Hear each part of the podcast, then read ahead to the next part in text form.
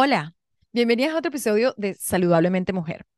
En el mes de octubre se celebra el mes de la conciencia del cáncer de mama. Y Valeria y yo queríamos hablar un poco de este tema que afecta a las mujeres a nivel mundial. Y por eso hoy vamos a hablar de qué es el cáncer de mama y de algunas cosas que podemos hacer para prevenirlo y evitarlo.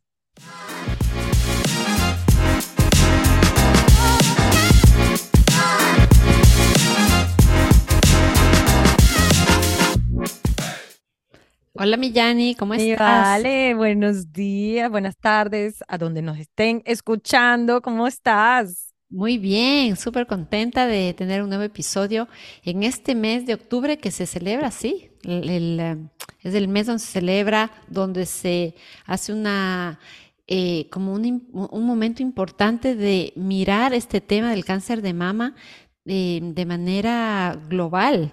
ayer mi hija vino de la escuela con un pincito, con la con la, pues, con el lacito rosado. En las escuelas, en todo lado se promueve la conciencia del cáncer de mama. Me parece eh, genial porque pues es uno de los cánceres más comunes, ¿no? Para las mujeres a nivel, a nivel global. Sí, o sea, y, y cuando hablábamos, eh, Vale y yo, que hacemos un poco las ideas de los temas que vamos a hablar, dijimos, no, definitivamente vamos a tratar este tema y la semana que viene vamos a entrevistar una muy buena amiga mía que tuvo cáncer de mama y nos va a contar todo al respecto. Así que quédate aquí. Pero un poco, cuando estábamos hablando, el cáncer de mama es el cáncer, como tú decías, mi vale, más común en mujeres a nivel mundial. Y según la Organización Mundial de la Salud, en el 2020 se estimaron, se diagnosticaron aproximadamente 2.3 millones de nuevos casos de cáncer de mama en el mundo. Y las tasas de incidencia pueden variar, obviamente, según la región. Eh, en países más desarrollados como Estados Unidos y algunos en Europa tienen más índices de cáncer de mama, pero igual afecta a mujeres en otros países que estén en desarrollo. Em, y el cáncer de mama es una de las principales causas de muerte de cáncer de mujeres, ¿verdad? Y por eso queríamos tratar de este tema. Y aunque definitivamente a los hombres también increíblemente les puede pasar el cáncer de mama, es más a las mujeres.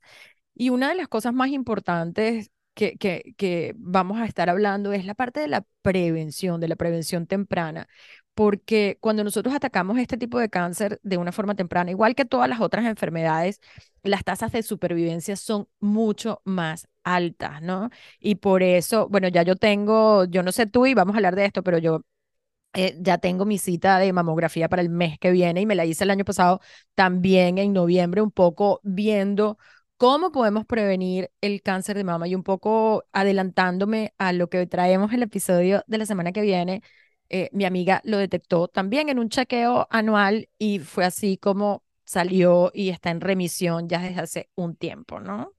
Sí, el episodio de la próxima semana va a estar súper interesante porque mm, vamos a hablar con Mayela, que es tu amiga, que sobrevivió al cáncer de mama y tuvo la oportunidad em, de experimentar de primera mano todo lo relacionado a este este tema que ella no lo sabía hasta que le tocó afrontarlo a través de una revisión periódica. Em, yo también conozco otras personas conocidas mías que a través de detección temprana del cáncer han podido salir adelante y, sobrellevarlo, ¿no? Eh, es crítico y es súper importante, pero entremos un poco ya en la materia, ¿qué es el cáncer de mama? ¿no? El cáncer de mama, bueno, es, es una enfermedad en la cual de las, las células de la mama se multiplican de manera descontrolada, básicamente, ¿no? Y estas son células cancerosas que pueden formar un tumor en la mama o propagarse a través de los vasos sanguíneos y linfáticos a través de otras partes del cuerpo, lo que ya se conoce como una metástasis, ¿no? Que ya se va para otros, em, para otros órganos del cuerpo, ¿no? Ya se se expande, digamos así.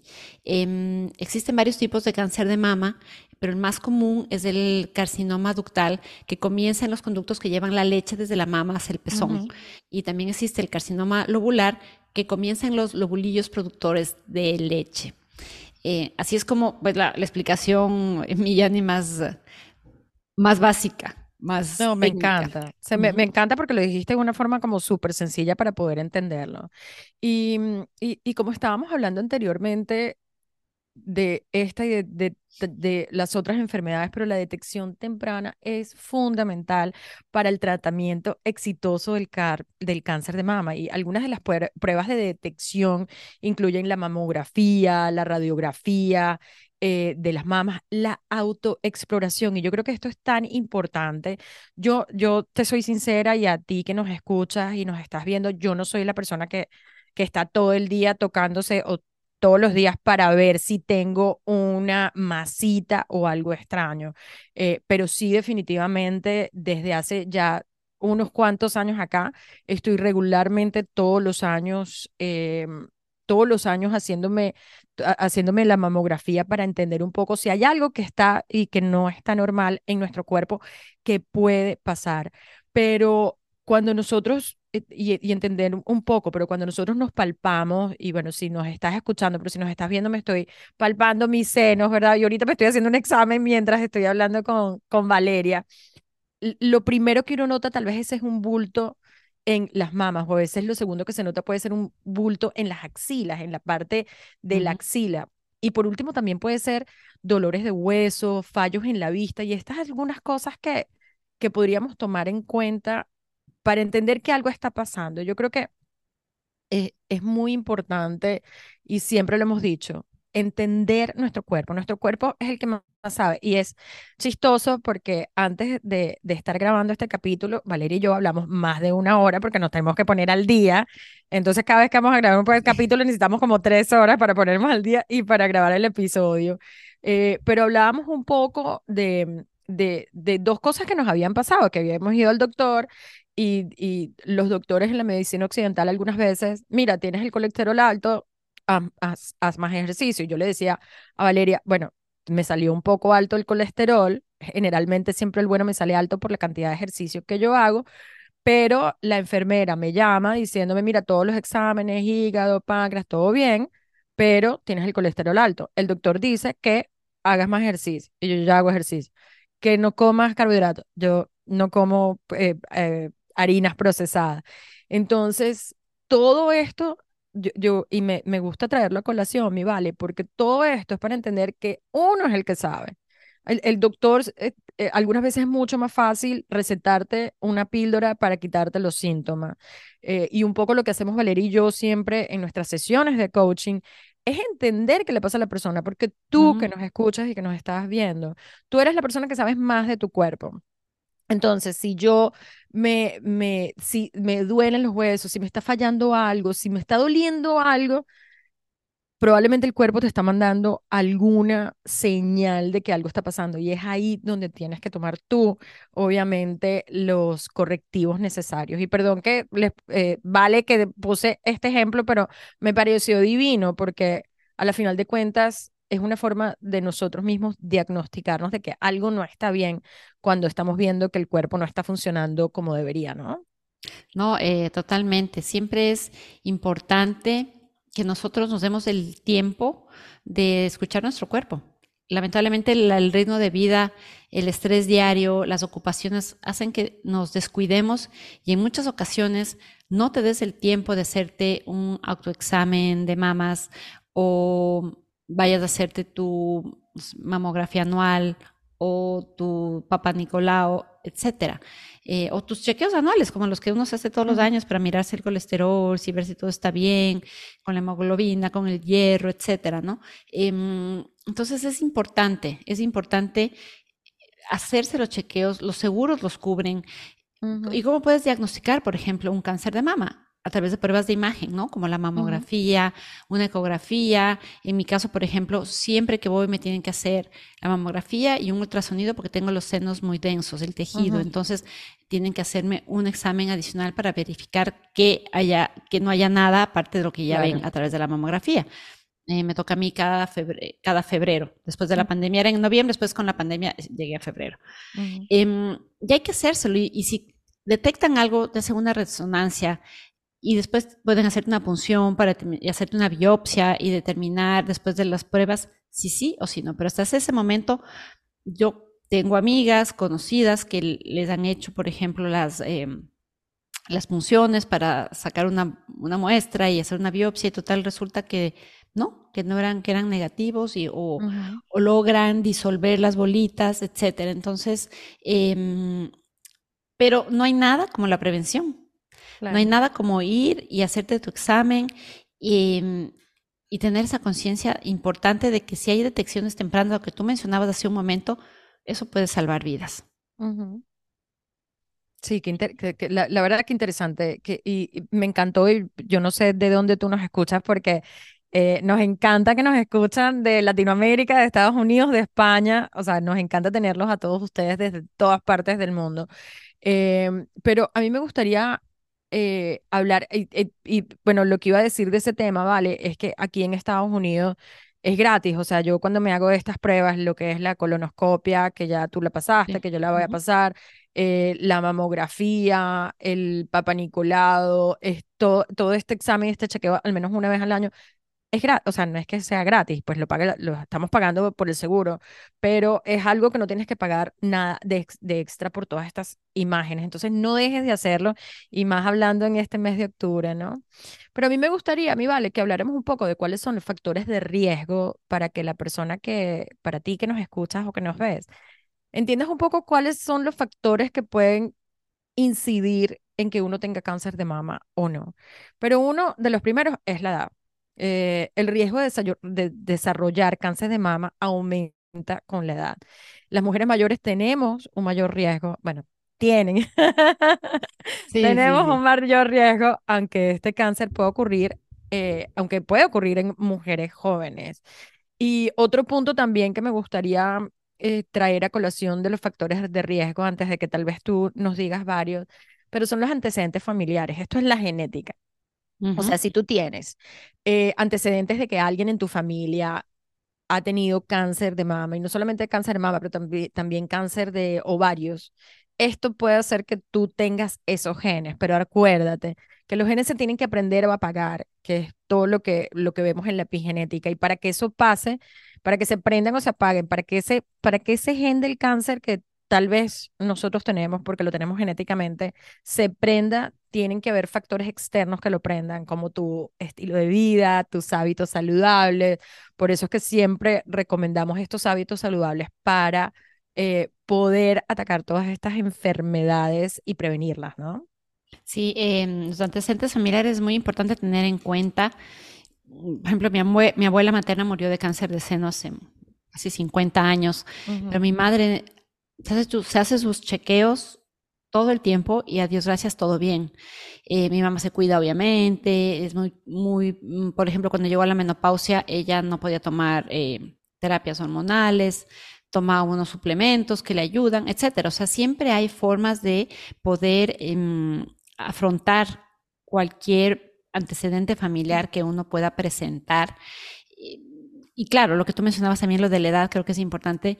Cuanto más joven eres, también puede ser más agresivo el cáncer, ¿no? Eh, aunque se presenta mayormente en mujeres pasados los 40, 50, si es que eres de edad antes de esa edad, pueden ser muy agresivos, porque ujú, las células también son más jóvenes, digamos así, ¿no? ujú. Eh, y disminuye el riesgo conforme te vas haciendo eh, mayor. Yo tengo una tía mía que a los 85 creo que le dio cáncer de seno y ni, ni quimioterapia le hicieron y se curó. Ujú, Entonces va, va variando y como siempre hablamos, cada cuerpo es único y diferente y lo que aplica para unos puede que no para otros. Entonces siempre hay que tener en cuenta todos estos eh, eh, factores, pero eh, analizar el caso personal, ¿no? El siguiente que podríamos hablar es la radiación en el pecho, ¿no? La exposición previa a radiación en el área del pecho durante la infancia o la adolescencia puede aumentar el riesgo de desarrollar cáncer de mama.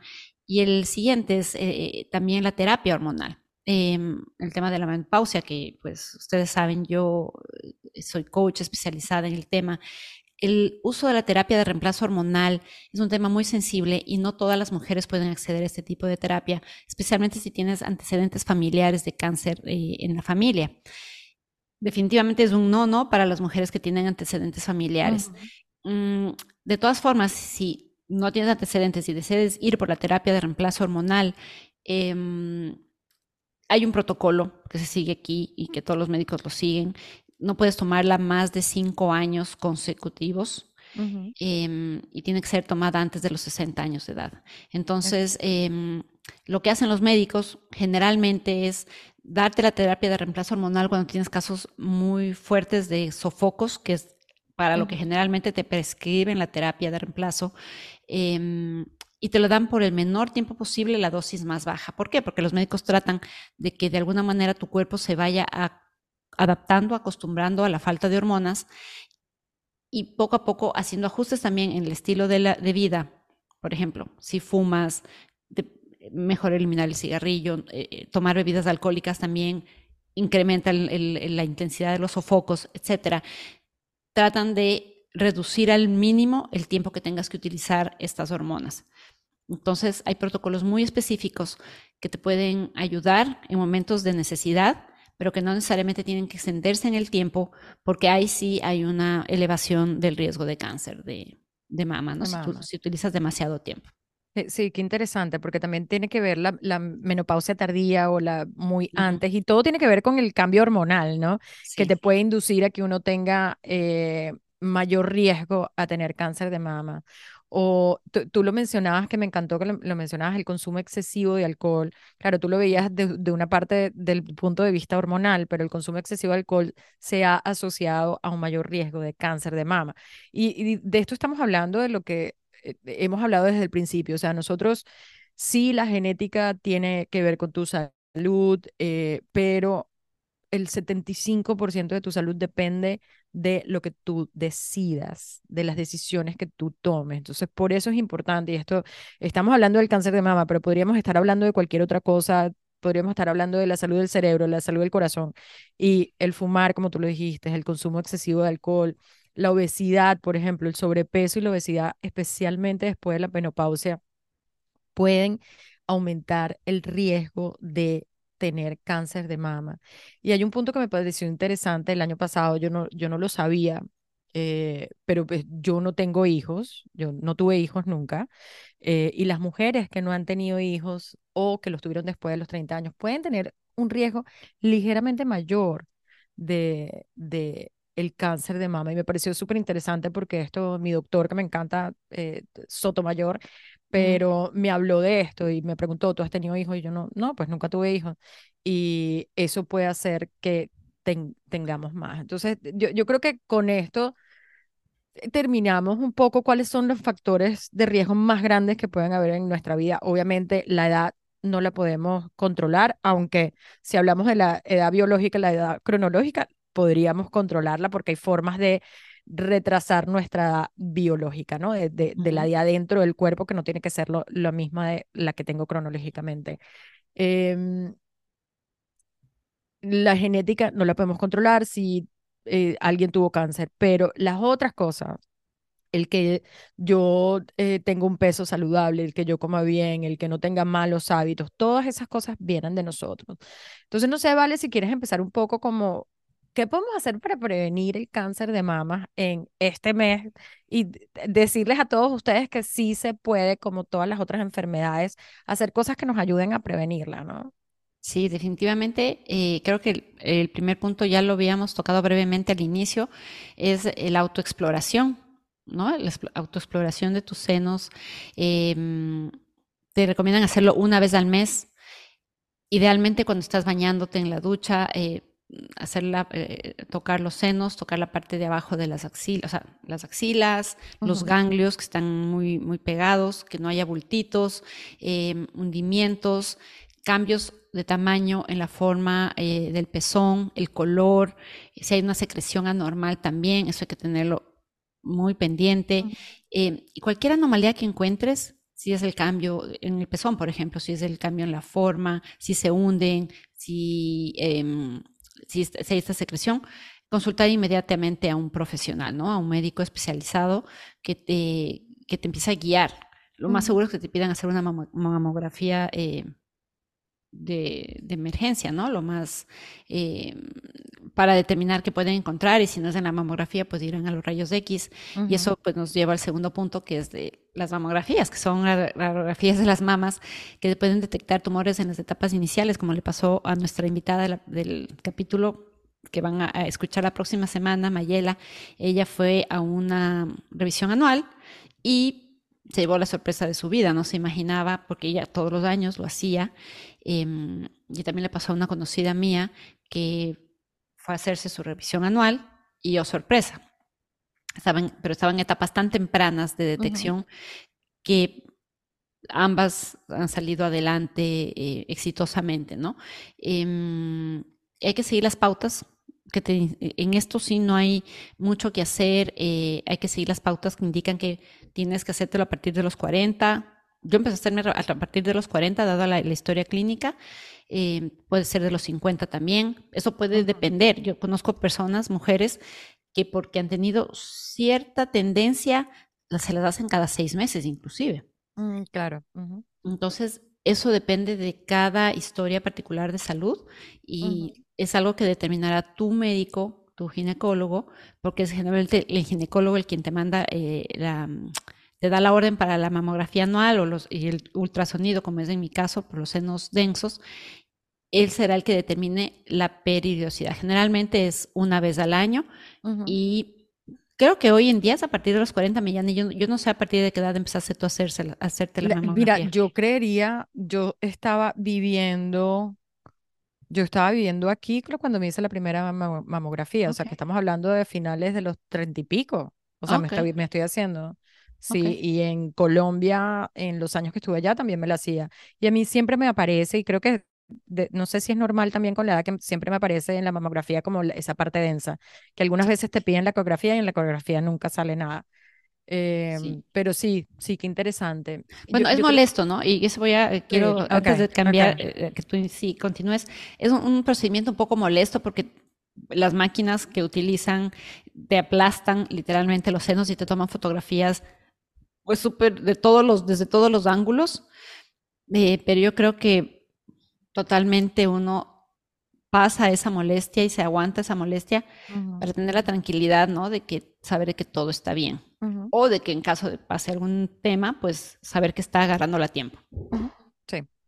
Em, para, para seguir un poco en, en, la parte de prevención y hablando de lo que hemos hablado anteriormente, un estilo de vida saludable te puede ayudar a prevenir esta enfermedad del cáncer de mama. Adopte un estilo de vida saludable que incluya una dieta equilibrada, que sea rica en frutas, en vegetales, en alimentos altos de contenido de fibra, de proteína, limita el consumo del alcohol, evita el tabaco, a todo y mantenga un peso saludable, ¿no? Y esto es parte, parte del estilo de vida también significa la actividad física, que, que eh, como, como le decía a Valeria, cuando ayer me llamaron del doctor para decirme que los exámenes me habían salido bien, pero el colesterol alto, y me decía, mira, actividad física, yo que todos los días hago actividad física, aunque les voy a ser sincero, desde que me fui a San Antonio, Texas, le he bajado un poco al ritmo y estoy haciendo menos, eh, pero sé que eso aumenta después otra vez, pero la actividad física es súper importante en ese estilo de vida,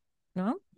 Totalmente, o sea, no hay, yo creo que es algo que uno con el tiempo tiene que incorporarlo no por gusto, o sea, a ver, puede gustarte hacer ejercicio físico, pero hay gente que no tiene esa, esa conciencia o ese interés, pero ya es un requerimiento de vida. Para mí es, hay un momento en la vida en que tienes que sí o sí hacer una actividad moderada de, ejercicio, cualquier tipo de ejercicio, ¿no? Entonces, eh, eso por ese lado. Tenemos el tema de la terapia hormonal que ya habíamos em, eh, conversado hace un momento.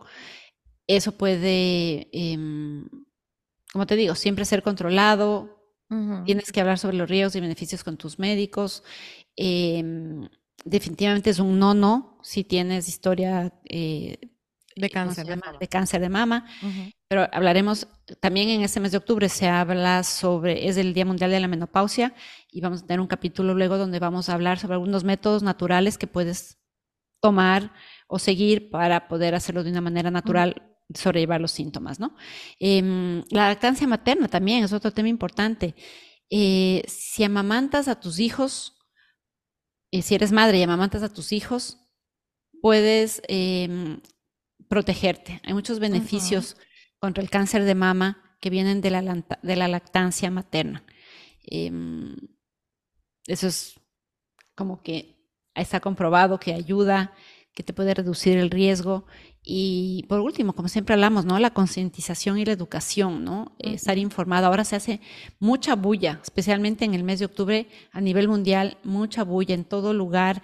el sábado me fui al, al fútbol, porque ahora está jugando, tú sabes, aquí en el Inter de Miami juega Lionel Messi, y fuimos a verlo con los niños. Eh, oh, wow. Bueno, no jugó Lionel Messi, pero fuimos igual al fútbol.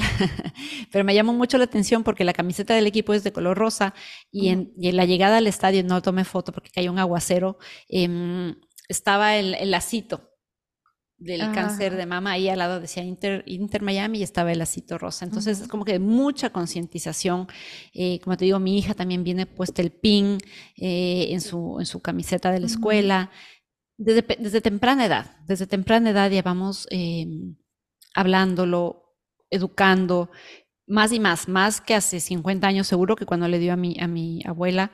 Em, creo que ahora hay muchas, muchas, muchas maneras de prevenir, de detectar de manera temprana y de promocionar la, salud mamaria, ¿no? Cómo podemos cuidar nuestros senos para que estén en óptimo estado, ¿no? Ah, qué lindo. Creo, creo, creo que con eso ya resumiste todo. Y a mí me gustaría, vale, hablar un poco, y yo que viví tan de cerca mm, eh, con mi amiga Mayela, que vive en Bruselas, que va a hablar con nosotros la semana que viene, pero de algunos, no sé, de, de los apoyos y los recursos que nosotros podemos estar utilizando si en el caso eh, encontramos que tenemos cáncer de seno.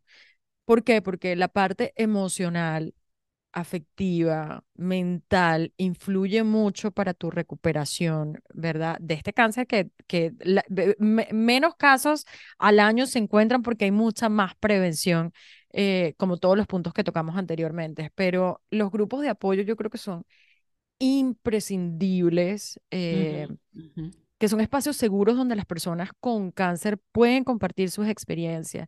Y lo, lo hablábamos, lo, lo hablábamos hoy y lo hemos hablado siempre, o sea, uno, uno tiene que estar con gente que esté como tal vez pasando por lo mismo que uno. O sea, eh, yo me acuerdo eh, hace unos años a una amiga se le murió el esposo y obviamente ninguna de nosotras iba a entender qué significa morirse el esposo, porque no nos había pasado.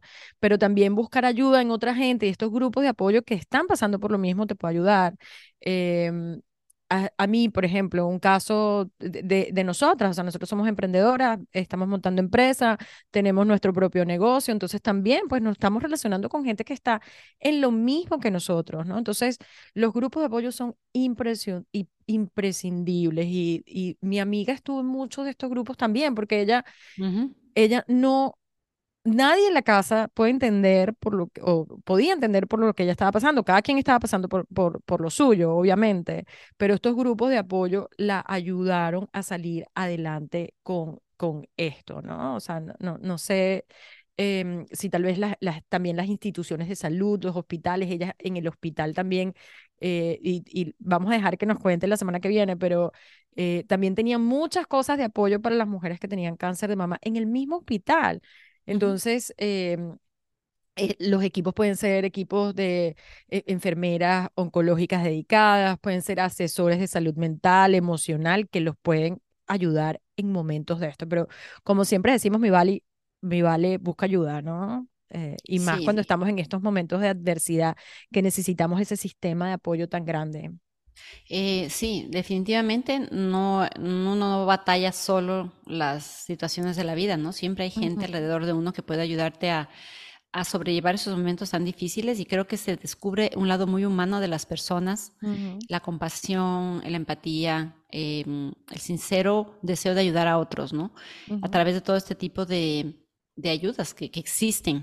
Eh, también tenemos, por ejemplo, las organizaciones sin fines de lucro que se dedican a brindar apoyo a personas con, con cáncer de mama. Por ejemplo, aquí en Estados Unidos está la American Cancer Society y la muy conocida Susan G. Komen, que fue una persona que sobrevivió de cáncer, una mujer que sobrevivió de cáncer hace muchísimos años y ella ha levantado todo una conciencia sobre este tema, hay carreras, eh, caminatas, ella eh, hace muchas, muchas, muchos eventos para levantar recursos, fondos para estudiar eh, el cáncer y poder eventualmente darle batalla y, ¿no? y vencerlo.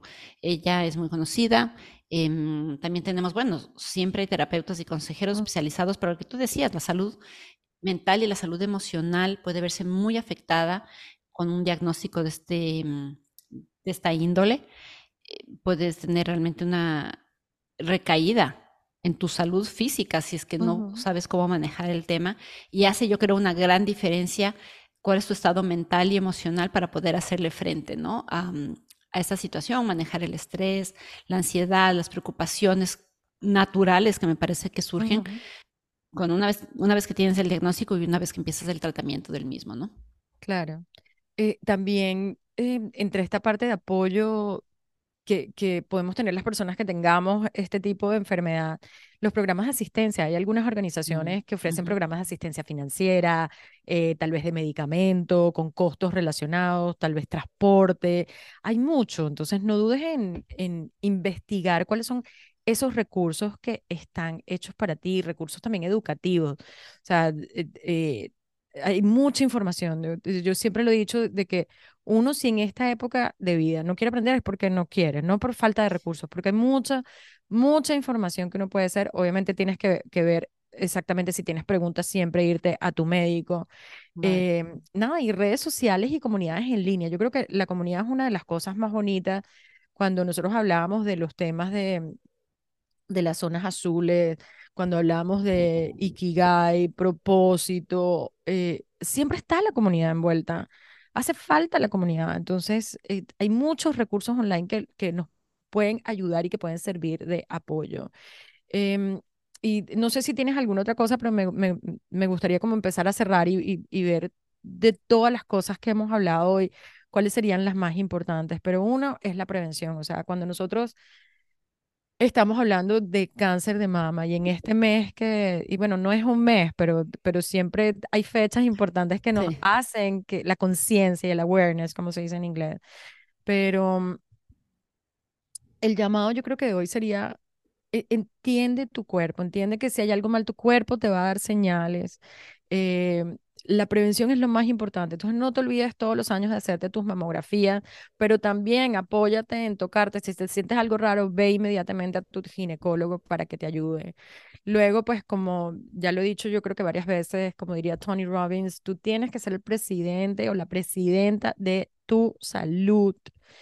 Eh, y tomar decisiones informadas que tengan una repercusión en tu bienestar mental, emocional, social. Entonces, con todo, con todas las cosas que nosotros hablamos todas las semanas en estos episodios, es para que tú entiendas y para que tú misma tomas las decisiones. Nosotros te damos las herramientas, pero depende de ti si las vas a tomar o no. Y cuando estamos hablando de la prevención del cáncer, aparte de, de tú sentirte a ti misma y tu seno, toma decisiones que tengan un efecto positivo en tu salud, toma agua, come sano, ten buenas relaciones, trabaja tu mente, trabaja tus emociones, porque todo esto te va a ayudar a ti. Em, y no, sé si tienes algo, si quieres también resumir antes de que termine hablándoles de una herramienta que les puede servir, mi vale. Eh, sí, solo como para cerrar, em, recalcar que hoy en día tenemos tan, acceso a tantos recursos tantas personas que conocemos que también han atravesado por una situación similar, eh, aprender de ellas, ¿no? ¿Qué, ¿Qué, hicieron? ¿Cómo lo afrontaron? Eh, recurrir a esos grupos de apoyo que tú mencionabas, em, no estar solos, ni creer que estamos solos en, en una situación así, y que siempre hay formas de salir adelante, que no estamos determinados tampoco por nuestra genética, eso me gustaría recalcar, aunque ahí tenemos un 20% de, o sea, dicen que son el 20% de tu genética y el 80% como tú, eh, tu estilo de vida, lo que comes, el ejercicio que haces. Eso también es un 80% que juega a nuestro favor en cualquier situación. Claro. Trabajen, yo siempre digo, trabajen en sus emociones, trabajen en su mente, porque yo sí soy de las que cree que las enfermedades tienen un componente muy fuerte de emociones no tratadas, de situaciones no procesadas. Entonces, es mejor andar con la mochila ligera, como decimos, sacarte las cosas antes de que tu cuerpo te llame la atención sobre algo que no has procesado. Em, creo que con eso yo cerraría por mi lado, Millani. Qué lindo, sí, me encanta. Y mm, eh, nosotros lanzamos un programa hace dos años que se llama Renuévate, transforma tu mente y tu cuerpo en 21 días. Y yo creo que es el programa perfecto para todo lo que hablamos hoy. Y, y ese 80% que tú dices, mi vale, que depende de nosotros, este programa te ayuda en 21 días a trabajar tu mente, tu cuerpo, tu espíritu. ¿Para qué? Para que tengas las herramientas necesarias y puedas tener una vida y yo no voy a decir libre de enfermedades, pero una vida saludable, una vida más feliz, una vida con sentido, ¿no? Que es lo que todos queremos. Así que muchísimas gracias. No te pierdas el episodio de la semana que viene, en donde vamos a tener nuestro primer episodio con una entrevista a alguien y una muy buena amiga mía para hablar de este tema y de la experiencia personal que ella tuvo con el cáncer de mama. Así que con eso nos despedimos. Chao, mi Vale, como siempre. Chao, mi Un abrazo muy grande para ti y para todos quienes el día de hoy nos acompañaron en este súper episodio de Saludablemente Mujer.